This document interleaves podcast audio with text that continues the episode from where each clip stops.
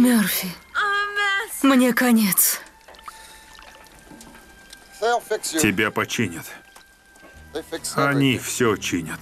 В этом году фильму «Робокоп» исполняется 33 года. Назвать его шедевром или легендарным фильмом, ну, может не каждый. Кому-то он не понравился, кто-то его не смотрел в свое время, чтобы вдохновиться и потом поностальгировать, а кто-то, как я, считает, что это один из самых выдающихся фильмов 20 века, потому что он был, помимо того, что безумно популярным, помимо того, что имел свою мораль, он стал каким-то вдохновением для множества художников, вообще творческих людей и для множества детей творить добро. Я же считаю, что я могу смело назвать такой фильм легендарным и плевать на мнение критиков. В общем, о фильме «Робокоп» сегодня в нашем подкасте. Каковы твои основные задачи?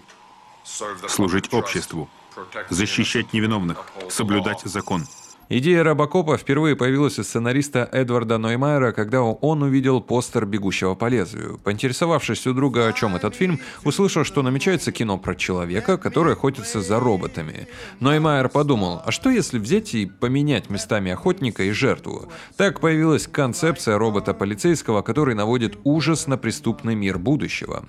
В качестве других источников вдохновения, по слухам, для Робокопа обычно называют комиксы. В частности, про судью Дреда, Железного Человека, Человека-машину и Космического рыцаря Рома. Но э, так это или нет, информации какой-то официальной нет.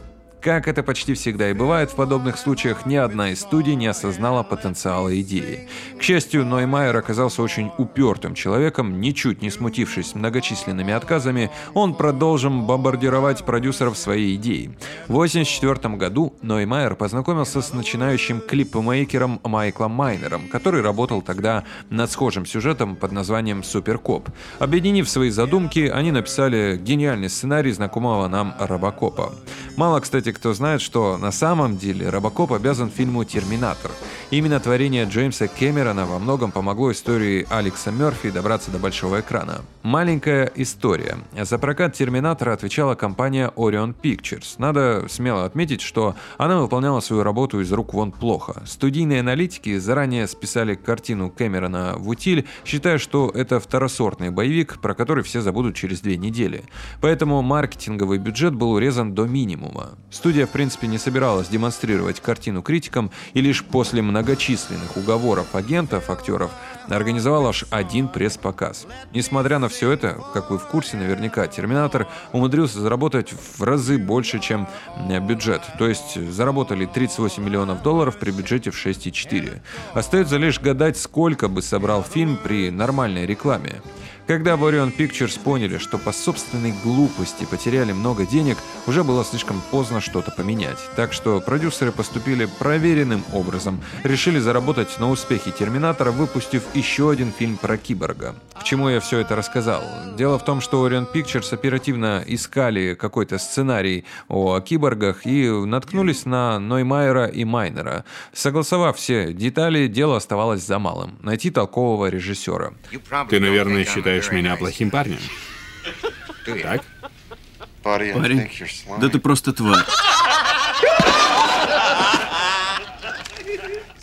В этом-то и моя проблема.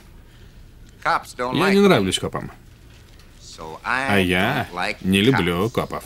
Предложение снять Робокопа было сделано ряду таких, в частности, Дэвиду Кроненбергу, Алексу Коксу и Кеннету Джонсону. Но долгое время студии не удавалось найти желающих взяться за такой проект. Многих отпугивала ультражестокость сценария, ну а кто-то просто посчитал его слишком неинтересным. В конце концов, рукопись попала на стол Пола Верховена. За несколько лет до этого режиссер перебрался в Голливуд, суливший большие возможности, чем те, что он мог заполучить у себя на родине. Но но успех пришел к Верховину далеко не сразу. Первый англоязычный проект голландца «Плоть и кровь» навсегда рассорил его, например, с давним соратником и другом Рутгером Хауэром и наглядно продемонстрировал, как вмешательство студии может до неузнаваемости исказить суть любого проекта. Когда Верховен прочитал первые страницы сценария Робокопа, он в отвращении выкинул работу в мусорку. Все еще привыкающий к особенностям американской культуры, голландец не понял, что перед ним не очередной очередной бессмысленный боевик, а что-то большее, сатира на современное общество, скрывающееся под толстым слоем насилия, взрывов, прочих там стандартных атрибутов экшн-фильмов. Ситуацию, не поверите, спасла жена Верховина. Она в буквальном смысле достала сценарий из мусорной корзины, прочитала его и убедила мужа дать ему второй шанс. Кстати, в одном из сценариев, э, интересная отсылка, присутствовала сцена новостей, сообщающая о том, что знаменитый актер Сильвестр Сталлоне умер в возрасте 97 лет во время операции по пересадке мозга в Техасском институте клонирования. Исходя из этого, получается, что действие фильма разворачивалось где-то в 43-44 году. Ну, 2043, разумеется. Одной из первоочередных задач в тот момент стал поиск актера на заглавную роль. Это оказалось самой сложной задачей. Не стоит стоит забывать, что в то время еще не существовало привычного нам CGI и технологии Motion Capture. Создателям нужен был человек, способный физически влезть в костюм Робокопа, а это давало очень строгие ограничения на габариты актера, что автоматически отсекало подавляющее большинство экшн-звезд того времени. Вполне возможно, что если бы не ссора с Верховеном, Алекса Мерфи мог бы сыграть Рутгер Хауэр. Но история не знает сослагательного наклонения. После «Плоти и крови» их пути навсегда разошлись разошлись. Ну, это я уже рассказал. Арнольд Шварценеггер был большим поклонником творчества Верховена и очень хотел с ним поработать. Но еще на стадии эскизов стало понятно, что в костюме Арни э, будет выглядеть как человек из рекламы шин Мишлен, и от идеи, конечно, отказались. Также рассматривались кандидатуры Тома Беренджера и Армандо Ассанте. Одним из самых серьезных претендентов на роль Мерфи был Майкл Айронсайд. Верховен считал, что из него получится отличный робокоп, но все снова уперлись в проблему костюма. Актер не помещался в нужные габариты. В итоге нужный человек все же был найден. Им стал Питер Уэллер. Отпустите женщину, вы арестованы. Черт, вызывай подкрепление, а то он ее прикончит. Он ее убьет. Директива 2. Защищать невиновных. Он ее убьет, убьет!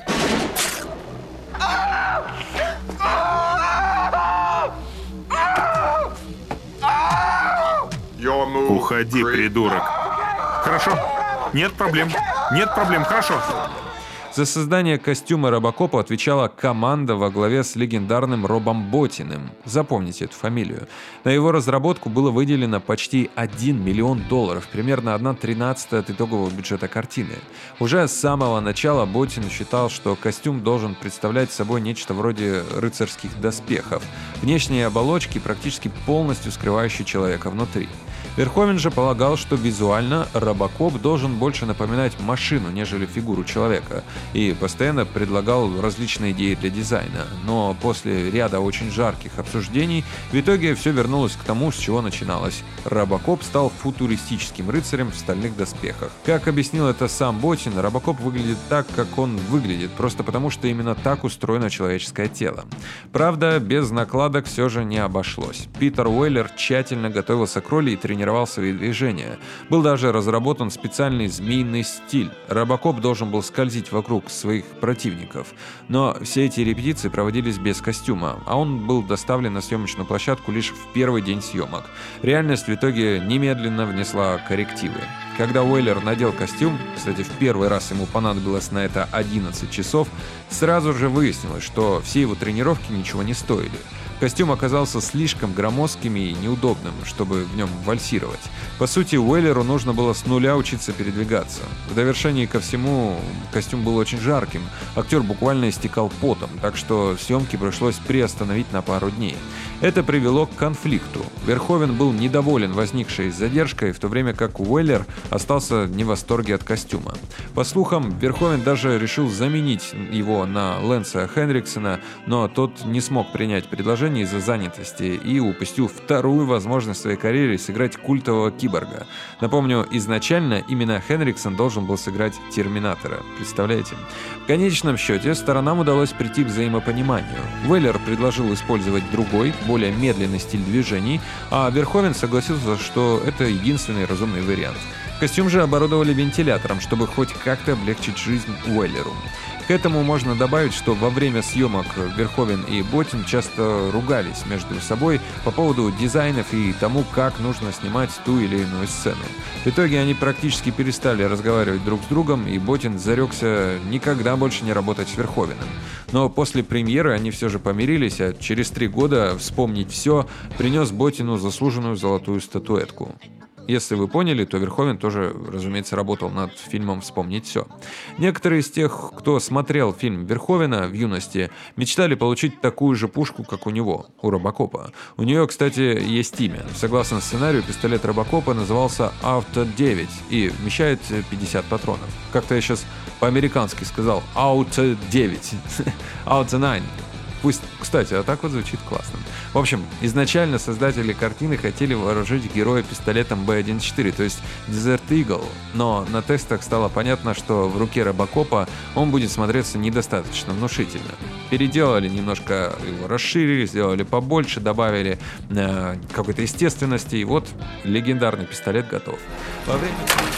Ладно, я сдаюсь. Я тебя не буду арестовывать. Как это?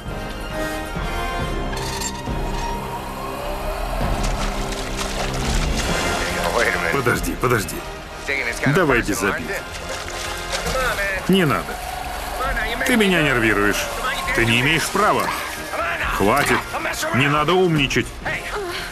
Во время съемок «Робокопа» Верховен не пытался как-то ограничить количество крови в кадре. Наоборот, он полагал, что запредельный уровень насилия создаст ощущение абсурда, что поможет сатирической атмосфере фильма. Однако представители компании, которая занимается рейтингами, MPAA, они, в общем, не разделили мнение режиссера и присвоили ленте рейтинг X, который обычно давали фильмам за слишком откровенные сексуальные сцены. В результате Верховену пришлось 11 раз перемонтировать картину, прежде чем в MPAA наконец поменяли рейтинг на R. Для этого режиссеру пришлось вырезать несколько секунд из сцены эпизода гибели мистера Кинни, а также смягчить сцены убийства Мерфи. Итоговая разница между оригинальной и цензурной версией составила около 40 секунд. В принципе, немного, но, по словам режиссера, это очень важно, поэтому к 20-летию фильма на DVD была выпущена его полная версия. Также важно отметить, что Верховен не был бы самим собой, если бы не вставил в Робокопа множество христианских отсылок. Фактически он превратил фильм в футуристическую версию истории Иисуса. Задумайтесь, когда Верховена спросили, почему он потратил так много времени на сцену казни Мерфи, он прямо ответил, нельзя же взять и воскресить Христа без его распятия. Помимо прямых сюжетных аналогий со смертью и воскрешением Сына Божьего, в фильме также имеется несколько других христианских аллюзий. Так, впервые первый выстрел попадает Мерфи в ладонь, во время расстрела герой стоит в позе, напоминающей распятие, а когда Робокоп убивает Бодикера, его кровь окрашивает воду в красный цвет, то есть вино. Ну и, наконец, в финале есть кадры, специально снятые так, что создавалось ощущение, что Робокоп, подобно Христу, идет по воде. Зачем? Ну, э, такой режиссер и такой взгляд, его за это осуждать бессмысленно. Между прочим, многие даже критики э, ругают продолжение за то, что они напрочь забыли про такие религиозные мотивы. И, на мой взгляд, э, является еще одной причиной, почему они совершенно не были успешны. Продолжение. Нельзя же все-таки просто взять и забыть про Иисуса без каких-либо божественных последствий. Особенно, когда у него есть такой здоровенный пистолет. В общем, на мой взгляд, этот фильм можно смело назвать легендарным. Несмотря на какие-то нюансы во время съемок, которые случаются практически с каждым фильмом, он был достаточно быстро снят, и такие проекты, как чаще всего, становятся шедевральными.